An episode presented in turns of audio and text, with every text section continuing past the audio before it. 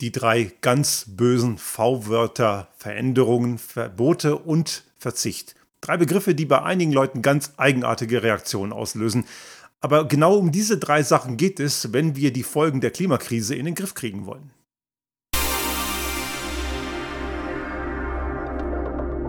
Der Restart Thinking Podcast. Ideen und Lösungen für die Transformation der Wirtschaft und Gesellschaft für das 21. Jahrhundert.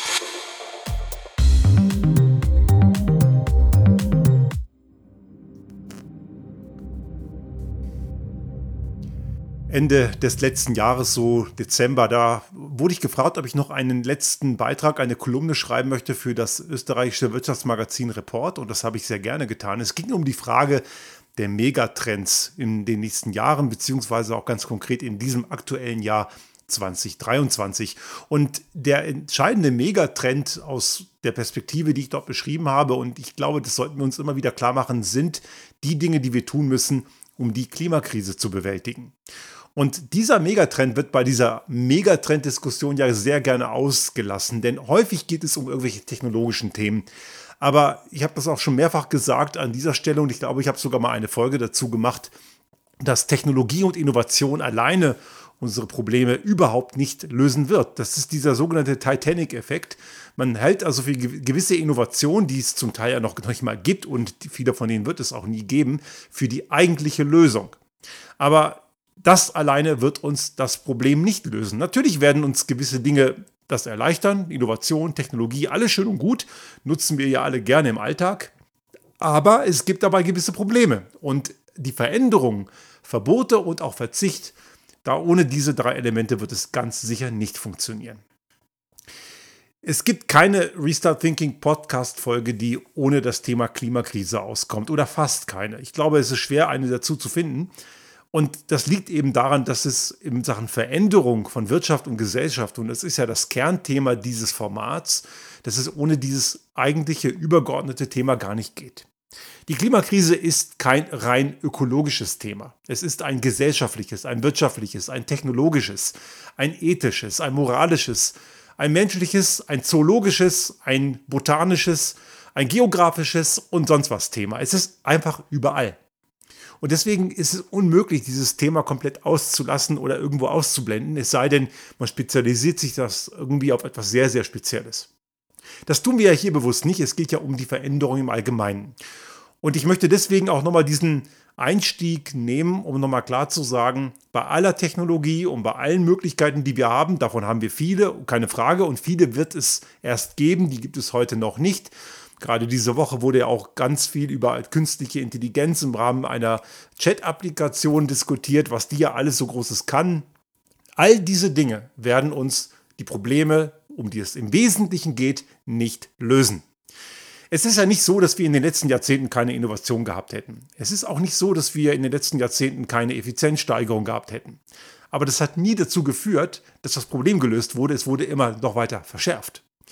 Die Emissionen steigen konstant an und auch die Corona-Pandemie hat daran nichts geändert.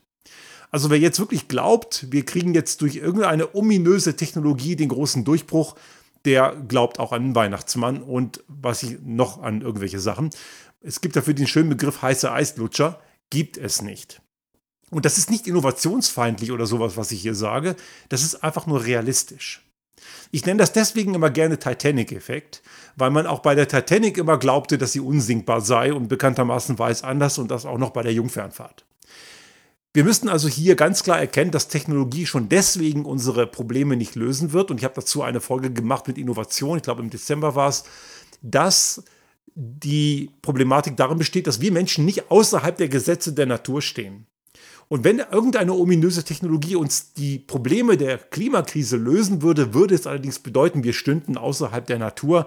Und ich habe das in dieser besagten Folge recht, glaube ich, ganz anschaulich nochmal verdeutlicht an der Problematik des Eiweißes in unseren Zellen. Das kocht halt bei knapp 42 Grad und daran wird sich auch nichts ändern. Veränderung. Ein Punkt, der vielen Menschen verdammt viel Sorge bereitet. Man kann das in vielen Reaktionen erkennen, auch wenn man in Social Media aktiv ist oder in offenen Diskussionen, wie pampig und pinzig manche Leute reagieren, Und die, es gibt einige, die werfen mir zum Beispiel auf LinkedIn dann eine moralische Überhöhung vor. Dabei habe ich überhaupt gar nichts moralisch überhöht. Ich habe nur gesagt, das und das geht einfach nicht mehr, weil die Natur uns die Grenzen zieht.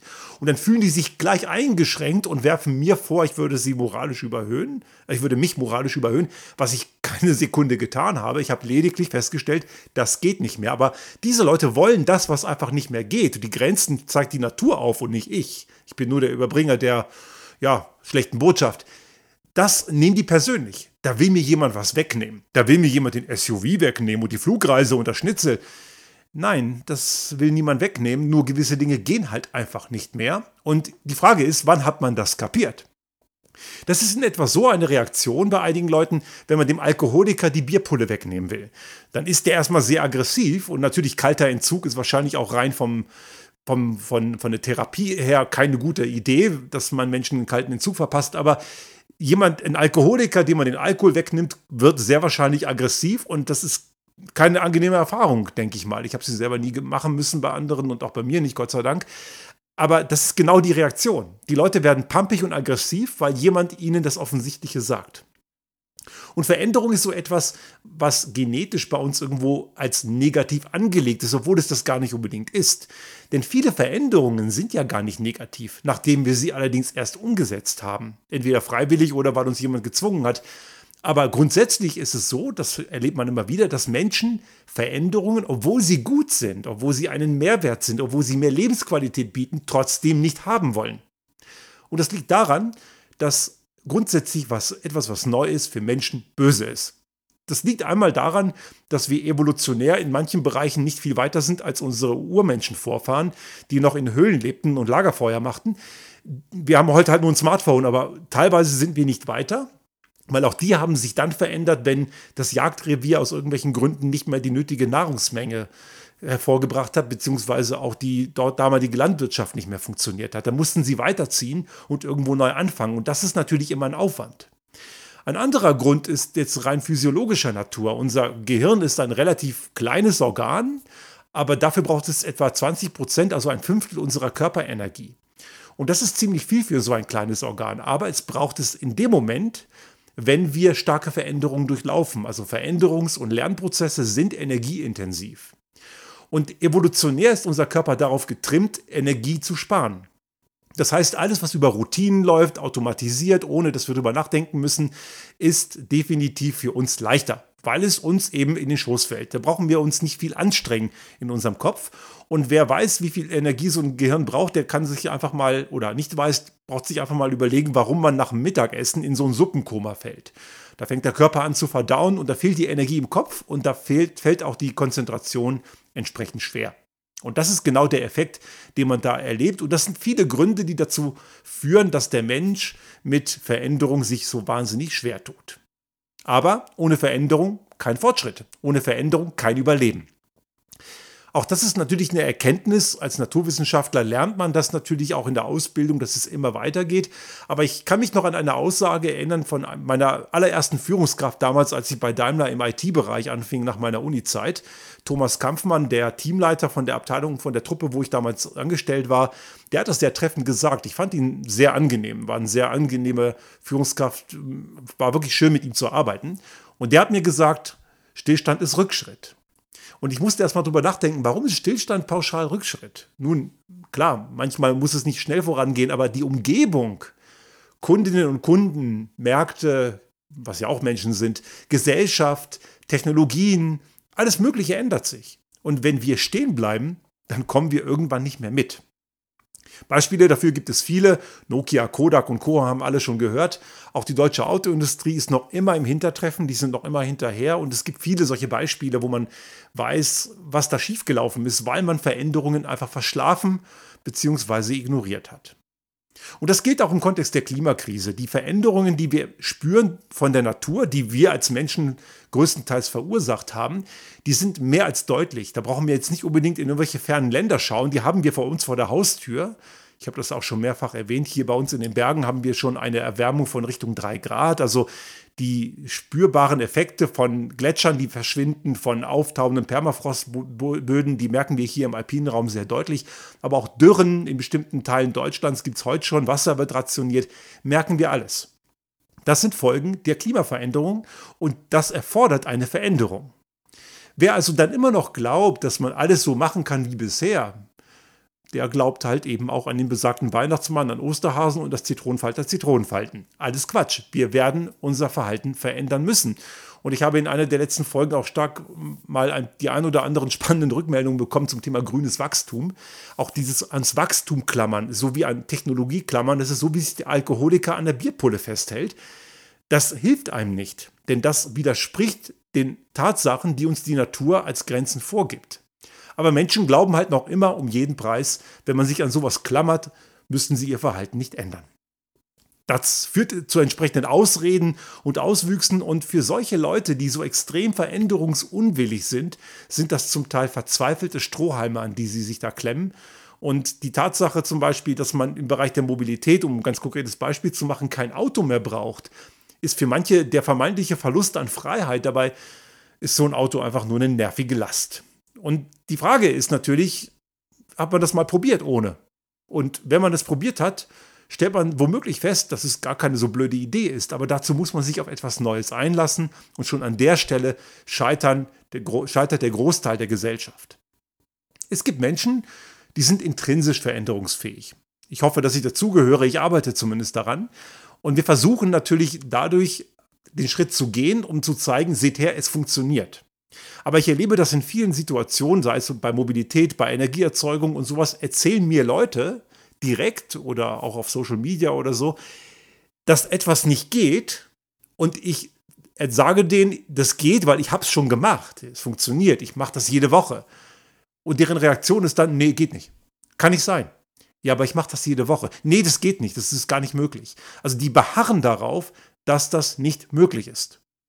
Und dazu fällt mir immer die Geschichte ein von meiner Zeit, als ich als Student in der Putzkolonne im Göttinger Klinikum mal gearbeitet habe. Da habe ich, ich weiß nicht, ob ich schon mal im Podcast erzählt habe, ich mache es mal an der Stelle für die Hörerinnen und Hörer, die vielleicht nicht jede Folge hören.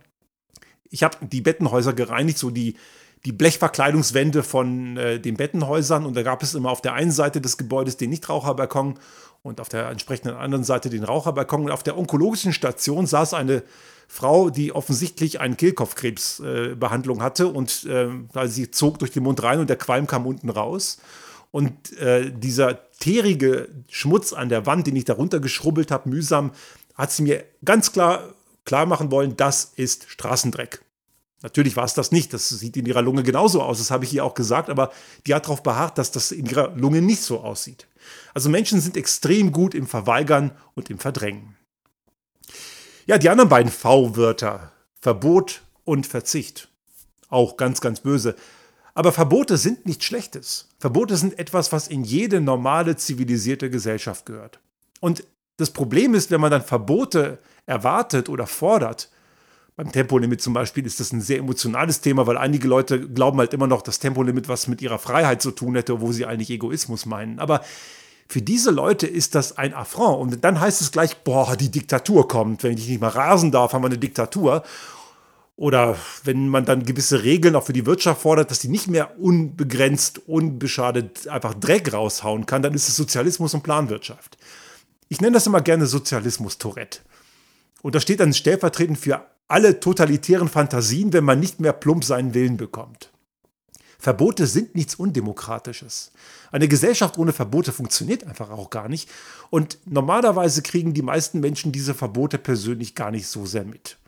Jemand, der zum Beispiel sich, um beim Thema Tempolimit zu bleiben, vernünftig benimmt und nicht so eine Rasersau ist, der merkt das gar nicht. Der hat damit überhaupt kein Problem. Und angeblich ist es so, das ist auch gut möglich, dass die Mehrheit sowieso nicht schneller als 130 fährt. Aber das Problem ist die Minderheit, die glaubt, sie dürften das. Mir hat äh, gerade gestern einer auf LinkedIn geschrieben, so ging es um das Thema Tempolimit und so, in irgendeinem Beitrag, ich weiß nicht wo. Und ähm, der hat mir gesagt, es sei überhaupt gar nicht rücksichtslos, wenn man auf einer freien Autobahn trotzdem fährt, so schnell man will.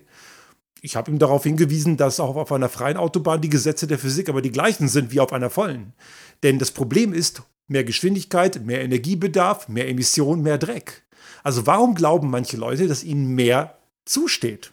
Tut es nicht. Das heißt, ich brauche diese Regel. Und das ist ein Problem, was viele dann immer gleich reflexhaft dadurch zum Anlass nehmen, zu äh, äh, anderen, wie zum Beispiel jetzt in dem Fall mir, totalitäre Tendenzen vorzuwerfen, obwohl es um eine sinnvolle Einschränkung geht. Das haben wirklich viele Klimawissenschaftlerinnen und Wissenschaftler, Soziologen und Fachleute aus allen möglichen Disziplinen jetzt mittlerweile mehrfach mitgeteilt und klar formuliert, wenn wir die Klimakrise in den Griff kriegen wollen, wird es ohne Verbote nicht gehen. Und es ist dann immer wieder wirklich befremdlich, wenn man dann gerade vorzugsweise so PolitikerInnen aus der konservativen Ecke hört, so oder diese ganze neoliberale Community, die dann immer sagen: Ja, die Klimakrise müssen wir bekämpfen, aber bitte keine Verbote, wir brauchen Innovation und Technologie. Das ist heißer Eislutscher. Das ist der krampfhafte Versuch, nichts ändern zu müssen. Und Verbote will man natürlich auf keinen Fall, weil das führt ja dann zu einer Veränderung und davon hat man ja grundsätzlich Angst. Und das ist eben auch eine Sache, wo wir uns ehrlich machen müssen, ohne Verbote geht es nicht. In einer zivilisierten Gesellschaft, und das unterscheidet eine Demokratie von einer Diktatur, entstehen Verbote in einem parlamentarischen Prozess. Und dieser parlamentarische Prozess ist transparent und Verbote werden auch begründet. Die Begründung für ein Verbot ist nicht einfach nur, weil irgendjemand Bock drauf hat, sondern es ist evidenzbasiert begründbar. Und gerade Tempolimit ist so ein super Beispiel, eine Maßnahme, die nichts kostet und mehrere Millionen Tonnen im Jahr einspart an Emissionen. Das ist etwas, was so simpel ist und selbst daran scheitert das System in Deutschland. In Österreich wird gerade Tempo 100 diskutiert, hier gibt es ja Gott sei Dank schon eine Limitierung. Aber selbst solche Sachen werden nicht gemacht, weil gewisse Leute es blockieren. An die Hörerinnen und Hörer in Deutschland, das werden Sie sicherlich wissen, um jetzt bei dem Thema Verbot zu bleiben, das Verbieten von Raserei, also alles jenseits von 130, ist in Deutschland längst mehrheitsfähig. Aber eine kleine Minderheit von sehr lauten Egoisten blockiert das. Und deswegen muss man auch immer dagegen halten, wenn Leute sagen, ja, dann such doch ja noch eine Mehrheit, dann kannst du das machen. Ja, die gibt's aber, aber die eben, die Egomanen, die am Gestern kleben und sehr laut und einflussreich sind, die sabotieren diese Möglichkeiten. Und auch bei der Energiewende und so weiter wird so viel blockiert von Leuten, die nichts verändern wollen, oder diese sogenannten NIMBYs, not in my backyard. Also erneuerbare Energien gerne, aber bitte woanders. Das führt dazu, dass ein Land wie Bayern gerade energietechnisch gewisse Probleme hat, während der Norden schon relativ viel Windenergie hat und die haben weniger Probleme. Vielleicht haben Sie es mitbekommen, vor ein paar Wochen gab es so eine, in so einer App einen Hinweis, dass es eine mögliche Stromknappheit in Baden-Württemberg geben könnte. Es war nie von einem Blackout die Rede, sondern eine gewisse Knappheit. Und diese Meldung gab es auch schon in den letzten Jahren. Das ist jetzt nichts Neues. Aber prompt kamen die Atomis auf den Plan und meinten, ja, weil wir keine Kernkraftwerke haben, haben wir jetzt eine Stromknappheit. Nein, das ist falsch. Weil wir keine Trassen von Nord nach Süd haben, haben wir dort eine Mangellage.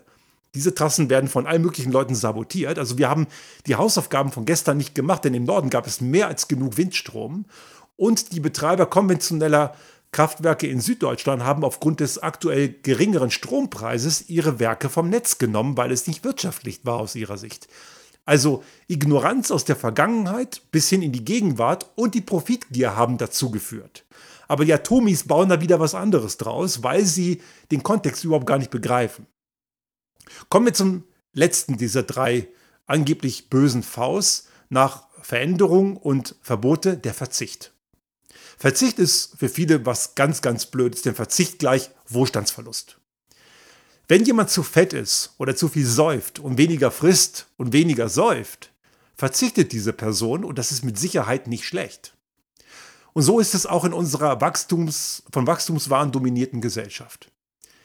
Es geht einem nicht schlechter, wenn man nicht alle zwei Jahre oder jedes Jahr ein neues Smartphone hat. Es geht aber auch nicht schlechter, wenn man dreimal, im, wenn man nur noch einmal im Jahr eine Flugreise macht oder alle drei Jahre eine Flugreise macht und nicht jedes Jahr. Man kann ja trotzdem gescheit Urlaub machen. Es geht ja nicht darum, dass man keinen Urlaub macht. Wir glauben halt immer wieder in unserer von Wachstumswahn dominierten Gesellschaft, dass Verschwendung gleich Wohlstand ist. Und das ist falsch. Menschen waren vor 20, 30, 40, 50 Jahren, als es noch nicht so viel Verschwendung gab, nicht unglücklicher. Überhaupt nicht. Die die Annahme, dass Wohlstand nur mit noch mehr Konsum funktioniert, auch wenn der Konsum vielleicht nicht materiell ist, sondern durch Dienstleistungen oder durch irgendwelche Dienstleistungen im Cyberraum wie Streaming und sowas. Das heißt eben, dass diese Verschwendung nicht glücklich macht und diese Annahme, dass wir immer mehr vom Gleichen brauchen, um glücklich zu sein, ist eben ein absoluter Trugschluss. Also Verzicht ist nicht Verlust von Qualität im Leben und ist auch kein Wohlstandsverlust. Und wenn wir auf etwas verzichten, wie zum Beispiel eben Verschwendung von Energie, von Ressourcen. Und wenn wir es lassen, unseren Lebensraum kaputt zu machen, haben wir einen besseren Lebensraum. Ja, das Ergebnis von einem gewissen Verzicht ist dann intakte Städte, grüne Oasen, keine Überhitzung mehr im Sommer oder zumindest weniger. Wir haben trotzdem eine andere Art der Mobilität, ohne dass wir so einen blöden Blecheimer selber besitzen. Habe ich auch letztes Mal eine Folge dazu gemacht. Geht trotzdem, ist halt nur anders. Und jetzt kann man sagen, oh, der böse Verzicht, aber nee, saubere Städte, sauberen Lebensraum, gesunde Luft, das kann ja keiner wollen. Nee, klar. Doch, wollen wir. Aber dazu muss man gewisse Dinge anders machen und reduzieren. Verzicht. Also Verzicht als gleich böse und schlecht darzustellen, ist halt einfach zu kurz gedacht. Stimmt nicht. Verzicht ist was ganz Gutes an der richtigen Stelle. Ich will kein Hehl draus machen, dass vielleicht die eine oder andere Verzicht auch weniger schön sein könnte. Gut, ist immer die Frage, wie man das selber bewertet und inwiefern man vielleicht eher Luxusprobleme hat, wenn man nicht mehr dreimal im Jahr mit einem Billigflieger nach Malle dröhnen kann und äh, sich dort die Hucke volllaufen lässt. Mag man jetzt persönlich als Verzicht sehen, aber das ist jetzt wirklich ein Luxusproblem. Aber es wird sicherlich auch den einen oder anderen Verzicht geben, wo wir vielleicht, wo wir sagen, einmal im Jahr machen wir eine Fernreise. Und wenn wir Kostenwahrheit hätten, geht das vielleicht nur noch alle fünf Jahre. Ja, es ist dann ein Verzicht. Aber deswegen ist mein Leben nicht schlechter. Also wir müssen auch ein Stück weit unsere Erwartungen zurückschrauben. Reisen, okay, soll möglich sein, keine Frage. Die Frage ist halt nur, wie oft und wie viel. Und das ist genau dieser Punkt, wo wir wo jetzt das Thema Verbote reinkommt, gewisse Dinge werden wir verbieten müssen. Das ist immer so der Unterschied zwischen Verbote und Anreizsystemen. Anreize braucht man auch manchmal, so Stichwort Kostenwahrheit, aber die haben immer noch den Nachteil, dass Leute mit einem dicken Bankkonto sich dann trotzdem Dinge leisten können, die nicht in Ordnung sind und ab einer bestimmten Schwelle von, von Problematik bei gewissen Verhalten geht es halt auch nicht mehr ohne Verbote. Was das Reisen angeht, Frankreich hat zum Beispiel zu Beginn der Corona-Pandemie Inlandsflüge zu den Destinationen, wo der TGV hinfährt, also der Schnellzug, verboten. Und Frankreich ist keine Diktatur. Im Gegenteil, ist eine intakte Demokratie, zumindest bisher. Hoffen wir, dass es auch so bleibt, also dass der ganze rechtsextreme Sumpf dann nicht mal irgendwann an die Macht kommt. Aber Emmanuel Macron ist auch, weiß Gott, kein Sozialist oder einer aus dem politisch linken Spektrum. Der ist ganz klar im neoliberalen Lager und der hat das durchgesetzt. Und Lebensqualität haben die Menschen deswegen nicht weniger. Also wir haben diese drei Ebenen, Veränderung, Verbote und Verzicht, die für viele Leute im Kontext der anstehenden Veränderungen rote Tücher sind. Oder schwarze Tücher oder was auch immer. Aber auf jeden Fall was ganz, ganz Böses. Und diese Denke ist zu kurz und sie ist grundweg falsch. Diese drei Sachen sind unabdingbar. Und diejenigen, die noch immer glauben, wir kriegen die Klimakrise in den Griff, ohne dass wir was davon merken, die sind, wie man im biovarischen Sprachraum sagt, auf der Nudelsuppen dahergeschwommen. Es geht nicht, ohne dass wir etwas davon nicht merken. Wir werden immer etwas merken. Die Frage ist halt nur, ist das, was wir dann merken, unbedingt schlechter? Und die Antwort ist ganz klar, meistens nein. Manche Sachen vielleicht, aber meistens ganz klar nein. Denn wenn wir Dinge verändern und transformieren, und das ist Aufwand, das kostet auch Geld, ja, ist alles richtig, aber dieser Aufwand ist es wert, weil wir am Ende einen besseren Zustand haben. Und was ich in vielen Diskussionen immer wieder feststelle, ist, dass die Leute immer wieder den Status quo, also das Jetzt als Argument nehmen, warum etwas in der Zukunft nicht gehen soll. Und gleichzeitig beschwören sie irgendwelche ominösen Technologien, die es nicht gibt und teils nie geben wird, was ihnen am Ende irgendwie ihr Leben schön machen soll. Das widerspricht sich natürlich ganz stark. Also wir werden natürlich auch Technologien nutzen.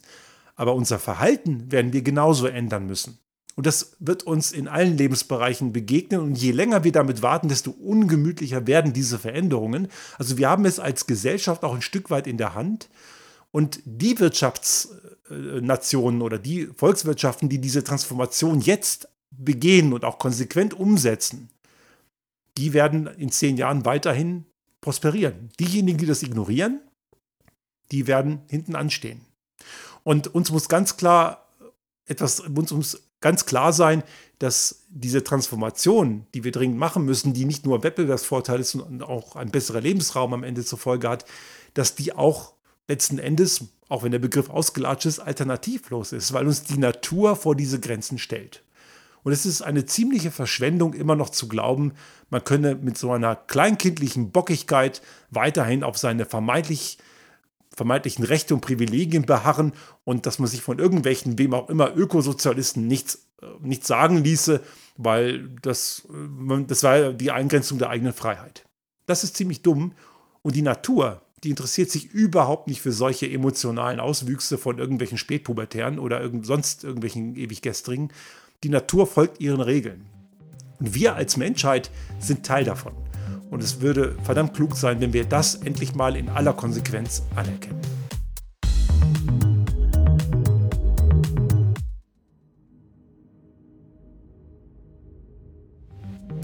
Sollte Ihnen unser Podcast gefallen haben und Sie auch künftig keine Folge verpassen wollen, dann abonnieren Sie uns einfach auf den gängigen Kanälen wie zum Beispiel iTunes, Spotify oder anderen Podcast-Hostern oder auch auf unserem YouTube-Kanal finden Sie immer mit dem einen Tag Verzögerung die aktuelle Folge unseres Restart Thinking Podcast und selbstverständlich freuen wir uns in Zeiten der Aufmerksamkeitsökonomie über das eine oder andere Like.